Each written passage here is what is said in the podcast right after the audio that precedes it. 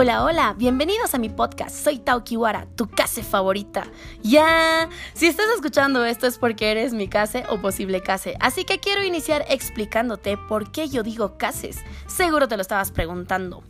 En Bolivia, esa palabra, según yo, se utiliza de forma cariñosa con un desconocido o desconocida.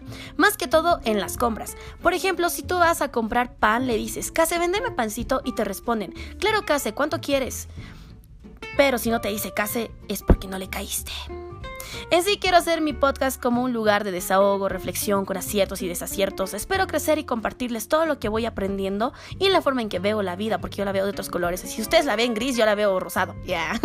Así que sígueme para más ocurrencias, porque si no, a más te voy a hacer.